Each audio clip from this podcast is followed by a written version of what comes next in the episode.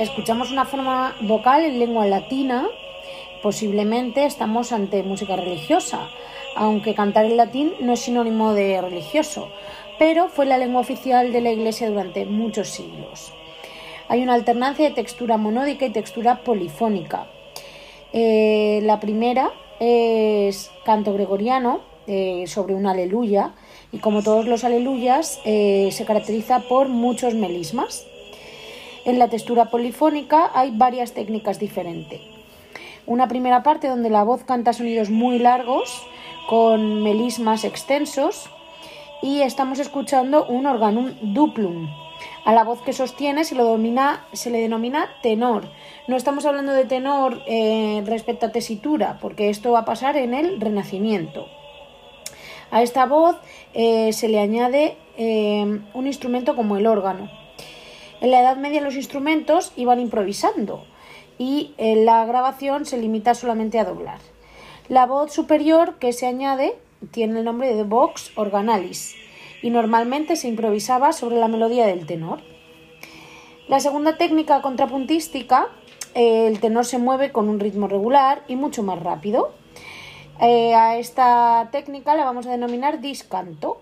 La voz de abajo recibe el nombre de cantus y la voz de arriba duplum. El ritmo está caracterizado por los modos rítmicos, que son aquellos patrones que se aplican a la medida de los versos en la poesía clásica y que ahora se adaptan a la música. La gran diferencia de un organum de San Marcián de Limoges y de un organum de la Escuela de Notre Dame es el ritmo.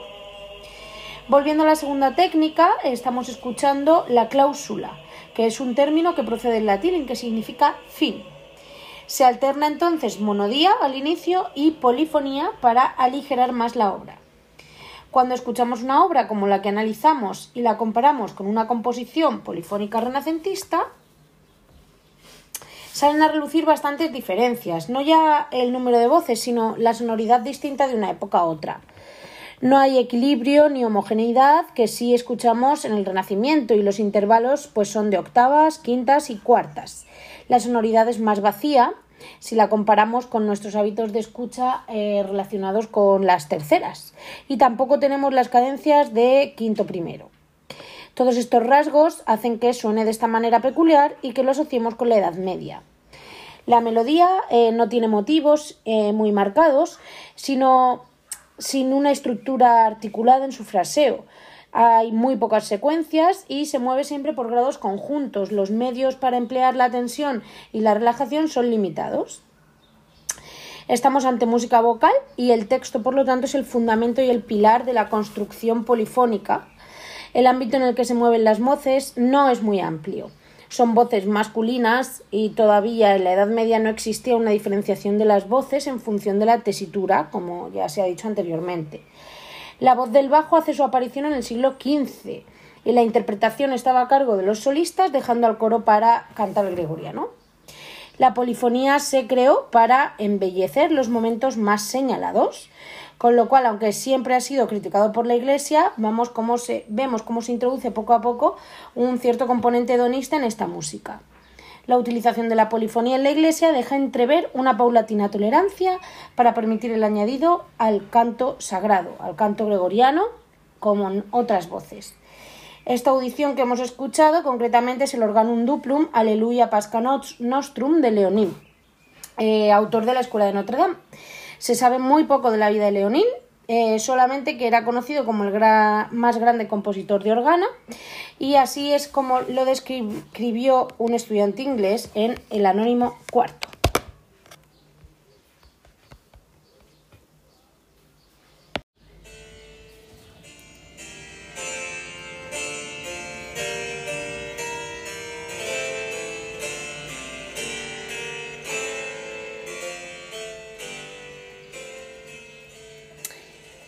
En la audición que comentamos apreciamos la exposición de una manera clara de un tema que a continuación y en sucesivas apariciones se va modificando o variando. Variaciones a través de la ornamentación, del valor de las notas, de variaciones de la altura y registro del instrumento. Todo ello se realiza en un tejido polifónico contrapuntístico donde funciona la horizontalidad, Hay una textura a cuatro voces que realiza un instrumento como el órgano, presentando la melodía sucesivamente en la voz aguda, tenor, alto y bajo. Podríamos plantearnos hasta qué punto esta obra refleja ya un conocimiento de las posibilidades del instrumento, las posibilidades idiomáticas. Una vez expuesto este tema, va a pasar por las distintas alturas. Hemos creído reconocer el registro de trompetería, eh, tubos horizontales que sobresalen en la fachada del órgano y que son del gusto de la escuela hispana un timbre chillón que se presta a las descripciones de batalla muy utilizadas en el barroco español. El tema que escuchamos es conocido de la época, procede de una canción famosa del Renacimiento español, El canto del caballero. Esta tonada castellana se recoge por Nicolás Gombert apareciendo en el cancionero de Uppsala. Se ha tomado aquí en el marco de una práctica que era muy habitual, en el Renacimiento, donde partimos de temas o canciones muy conocidas para construir una obra polifónica, práctica que se observa en las misas, cuyo nombre lo toman de esas melodías. En este contexto también se sitúan las misas parodia, las misas tenor o misa paráfrasis. En el marco renacentista, eh, situamos la audición en el marco renacentista porque creemos que nos encontramos en esta etapa estamos asistiendo al nacimiento de las formas instrumentales, aunque al, comienzo hundan sus raíces en las formas vocales, ya que el problema que tienen planteado es cómo, cómo se podría dar extensión y unidad a una obra que ya no se sujeta por el texto. Hay un proceso progresivo de autonomía de la música instrumental y de menos a más liberación de la música vocal podemos señalar 1. Modelo de polifonía vocal, 2. Glosas, 3. Variaciones o diferencias y 4. Fantasías. Esta audición son unas diferencias em, que, que, viene a referirse variación. La variación es un procedimiento muy antiguo. La variación como forma se remonta al siglo XVI. Luis Jambou, nos dice que la forma instrumental en el siglo XVI no existe como modelo, como paradigma, y por lo tanto en el siglo XV tampoco. Durante esta época la música instrumental se conquista sus propios fueros y su autonomía. En el marco en el que se mueve el compositor en el siglo XVI para llevar la música instrumental hacia su plena autonomía, se sitúan tres dimensiones. 1. Música vocal como modelo. 2. Sistema armónico en plena investigación. Y 3. Organería inquieta y buceadora. Esta audición se sitúa en todo este contexto que estamos dibujando. Muy posiblemente estamos ante las diferencias sobre el canto del caballero de Antonio de Cabezón, máxima figura del órgano renacentista español, eh, compositor, intérprete de órgano, músico de cámara y capilla del rey Felipe II. Es en el arte de la diferencia donde destacaría más Cabezón. El órgano renacentista había adquirido progresos muy notables. Había órganos de dos teclados, cinco octavas, sin pedal. Sin embargo, em, se adoptaron los registros de medida ancha. Aparecen flautas en todas las tesituras y mutaciones que aquí se llamaron nazardos. El órgano primitivo parece ser de la segunda mitad del siglo XVII y probablemente presente un aspecto muy poco diferente al que tenemos hoy.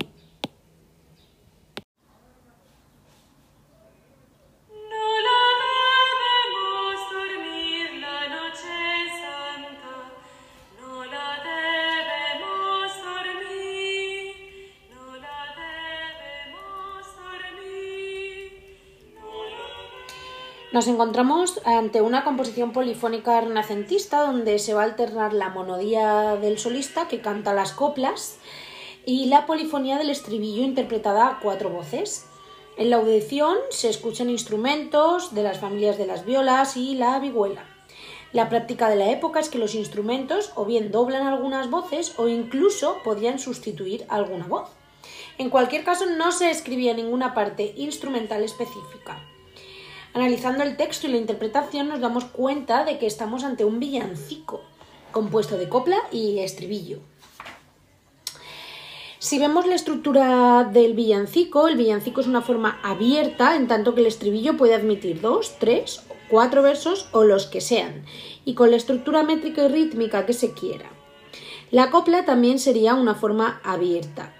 La copla en un 75% de los casos es musicalmente distinta del estribillo, pero a veces, como aquí, estamos en una de ellas, tiene la misma música del estribillo o está elaborado con el tema de este. El término villancico hay que entenderlo como una forma culta polifónica de los siglos XV y XVI, cuyo tema puede ser profano o religioso no necesariamente como se entiende hoy, composición navideña, aunque bien es verdad que el tema concreto de este villancico es navideño. La textura es polifónica, pero homorítmica u homosilábica, es decir, impera la sencillez frente a las composiciones polifónicas contrapuntísticas. El villancico, dándole mm, a la voz superior le da a la voz superior una supremacía melódica. La sonoridad de esta audición es renacentista y se sitúa en el ámbito de la música profana. Hay una sonoridad plena con terceras, sextas, cadencias perfectas, movimientos cadenciales de cuartas y quintas en el bajo, equilibrio entre las voces y homogeneidad. Hay una composición a cuatro voces.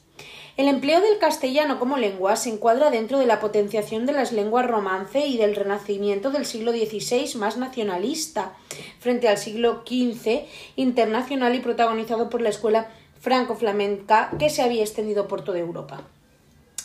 Nos encontramos con una sonoridad plena, con los intervalos de tercera y sexta, y en el bajo observamos los típicos saltos de quintas y cuartas que nos van acercando cada vez más al surgimiento de la tonalidad encontramos ya la cadencia completa, cuarto, quinto, tónica o primero, que era excepcional en la primera mitad del siglo XV y que cada vez se va haciendo más frecuente, situando esta obra en el siglo XVI.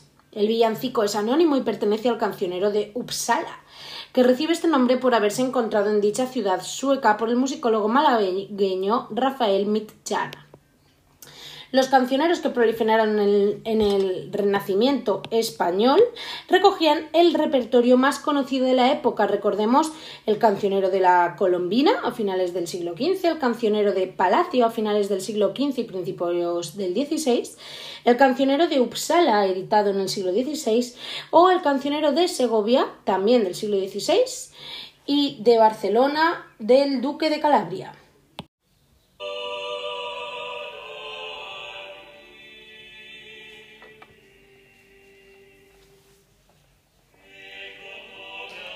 Nos encontramos ante una forma vocal profana a cinco voces y en lengua italiana. El texto del contenido es amoroso. Aparece una mezcla de textura homorítmica, vertical y contrapuntística en horizontal. Hay una estructura libre que no tiene estrofas. Abundan las disonancias, mezcla de silabismo y melismas. Hay un empleo de lengua vernácula, un texto refinado y culto. Está escrito en verso y hay versos de 11 y 7 sílabas y la estrofa tiene 8 versos. La interpretación de la obra es llevada a cabo por un grupo reducido y es a capela. Hay relación entre la música y el contenido del texto. Hay una estructura libre donde avanza el texto y la música. Hay un carácter descendente de la melodía que impregna la construcción de las voces. En el canto soprano hay una línea descendente que reaparece a lo largo de la obra lo que eh, no podemos decir de esta audición es que sea estrófica. Hay una importancia fundamental del texto y la música debe estar al servicio de la palabra, lo que refleja eh, este sentido de las palabras, ya hay una concepción estética determinada. No predominan las cadencias que van delimitando las frases. Se puede observar cómo la obra comienza con una línea descendente de arriba a abajo, que puede expresar la entonación de la exclamación del dolor. El ámbito de las voces es amplio, lo que nos habla que es una obra de carácter culto, con saltos de octava, séptima y quinta. Hay un equilibrio de las voces y hay movimientos cadenciales de cuarta y quinta en el bajo, preparándose lo que será el bajo armónico del futuro estilo clásico. Las voces toman el nombre basándose en la tesitura. Solo el tenor conserva su antiguo nombre latino, que ahora se convierte en nombre de esta tesitura. Hay una mezcla de textura vertical y horizontal, por lo tanto de homorritmia y contrapunto.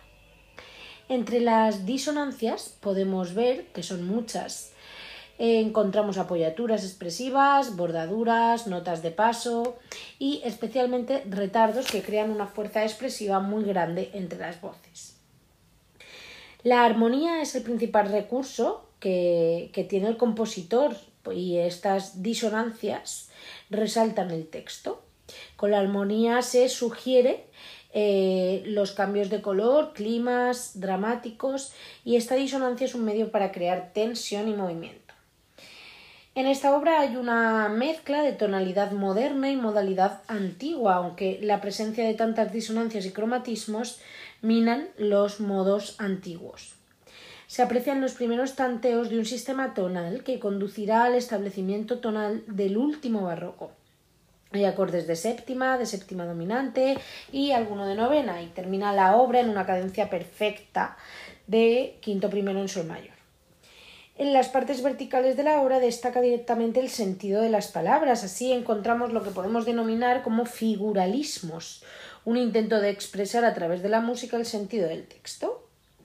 Todos estos recursos eran muy propios de las formas como los madrigales, hasta tal punto que también reciben el nombre de madrigalismos. Hay una estrofa de ocho versos que, donde eh, van variando el número de sílabas entre siete y once. Los dos últimos versos forman un pareado. Estas características son propias de los madrigales, si bien no hay formas definitivas que fijen el número de versos de un madrigal ni la manera de rimarlos. En la práctica el madrigal tiene de 6 a 16 versos y el tipo corriente suele contar con unos 10. Los textos de los madrigales suelen ser tomados de poetas como Petrarca, uno de los más utilizados por los compositores. A menudo el contenido del madrigal es de tema amoroso, que se queja por el amor no correspondido.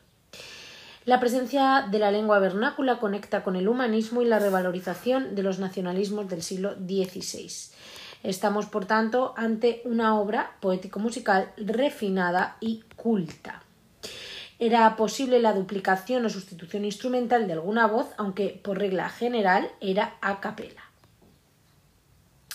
Los orígenes del madrigal parecen estar en la chanson francesa polifónica de carácter amoroso y elegíaco, las formas profanas más tempranas de Italia, como la frotola.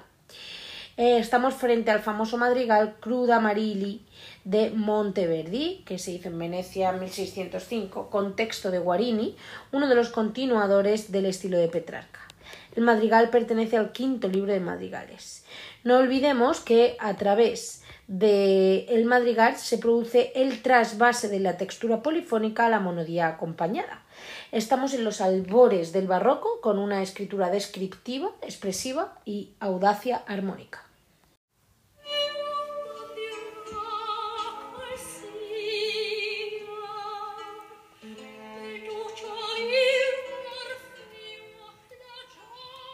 La aparición de la monodía acompañada supuso para la música occidental un punto de inflexión de importancia capital en su evolución.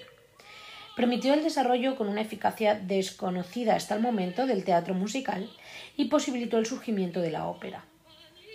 Definió importantes características musicales del primer barroco, estableciendo el uso del bajo continuo y reduciendo el número de voces de una composición en, en dos, el canto y el bajo facilitó la expresión afectiva de los textos y era más natural que la polifonía para expresar situaciones y plasmar dichos textos. Nos encontramos entre una audición del barroco temprano, porque la sola presencia del bajo, continuo acompañado al canto de la soprano nos sitúa en este periodo barroco.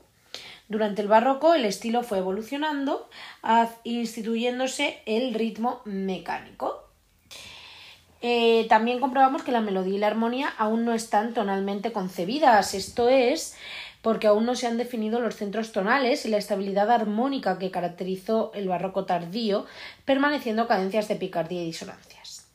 Este tipo de armonía, balbuceante, sin una dirección clara, es característico de las primeras décadas del barroco. El estilo de la monodía acompañada, como hemos dicho, facilitó los progresos del teatro musical y consolidó la aparición de la ópera. Esta en sus primeras manifestaciones era un extenso recitativo y su tema normalmente mitológico se adecuaba perfectamente a las exigencias sociales y estilísticas de la época. constituía un espectáculo privado, aristoclásico y de una sola representación que conmemoraba un evento. Musicalmente no tenía tanto interés como desde el punto de vista dramático. Sin embargo, la limitación musical tardó poco tiempo en superarse, ya que eh, fue en 1607 cuando se estrena la primera obra maestra del género, el Orfeo y Eurídice de Monteverdi. Esta obra se aparta de la estructura de recitativo continuo que hemos mencionado y comienzan a diferenciarse las partes de la ópera, aunque la característica división entre recitativo y aria aún va a tardar en llegar. En las áreas de ópera más primitiva observamos que la línea vocal aún no está diferenciada del estilo del recitativo. Eh, la estructura es estrófica, hay una presencia de ritornelos orquestales entre las diversas estrofas. A este tipo de área primitiva se le llama área estrófica. Esto, unido a la mención de Orfeo, el idioma en el que está escrita en italiano, nos hace pensar precisamente en el Orfeo Euridice de Monteverdi. Eh, a esta obra se le considera la primera obra maestra del género y pertenece a la primera época en la producción operística del autor. En ella lo más destacable sea probablemente el enorme esfuerzo por conseguir la unidad dramática del espectáculo, problema que será el caballo de batalla de la ópera como género, al exigir el justo equilibrio entre valores musicales teatrales, entre la forma y el contenido.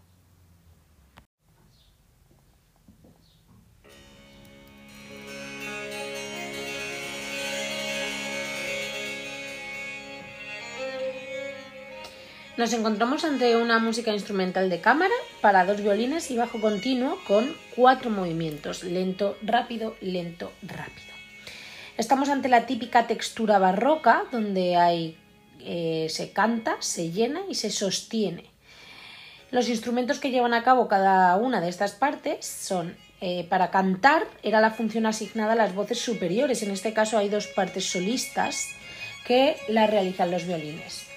Para llenar se asignaban las voces intermedias que aquí lleva a cabo el órgano, instrumento polifónico que puede realizar el bajo cifrado que seguramente les viene dado en la partitura por esos números que aparecen debajo de la línea del bajo.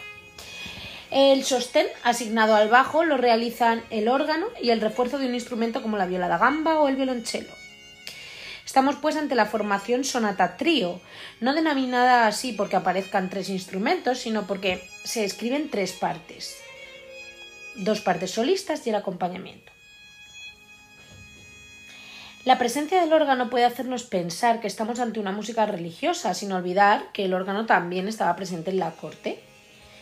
La estructura de la audición en cuatro movimientos em, el estilo fugado del segundo movimiento nos conducen a pensar que estamos ante una sonate da chiesa. Aunque no tenemos la partitura delante casi con toda seguridad, cada movimiento vendrá indicado por un tempo alegro, grave. Si comparáramos con una sonate da cámara, un lugar, eh, en lugar del tempo vendrían indicados nombres de danzas. La sonate da chiesa se tocaba durante la misa en el gradual o en una elevación. Si nos detenemos en cada uno de los movimientos, podemos decir que el primero se caracteriza por ser lento, con compás cuaternario y expresivo, y con una melodía que se va repitiendo a distintas alturas. El segundo movimiento se caracteriza por el tempo rápido y la estructura fugada. Comienza un violín con el tema fuga y responde otro, y luego aparece el violonchelo, es decir, hay tres entradas. En el tercer movimiento lento se caracteriza por el ritmo ternario. El movimiento se construye a partir de este contrapunto imitativo. El cuarto movimiento es rápido y también con ritmo ternario, con aire de danza, quizás pueda ser una giga. La inclusión de esquemas de danza en la sonata da chiesa señala el comienzo de la desintegración interna de la forma, que curiosamente coincide con su estabilización externa en cuatro movimientos estereotipados. A nivel armónico hay una unidad entre los cuatro movimientos, lo cual no quiere decir que no haya modulaciones pasajeras. Encontramos el ritmo armónico tan típico del barroco, es decir, ese ritmo que va marcando el instrumento que realiza el bajo cifrado. Estamos, pues, como ya hemos dicho, frente a una sonata da chiesa de finales del barroco. El autor puede haber sido un Corelli, Vitali, Vivaldi, Albinoni, Bonporti, Caldara. La sonata da Chiesa se transformará en 1700 en forma sonata. Nos inclinamos por Corelli porque fue el que estableció la forma normal de la sonata da Chiesa en cuatro movimientos, lento, rápido, lento, rápido.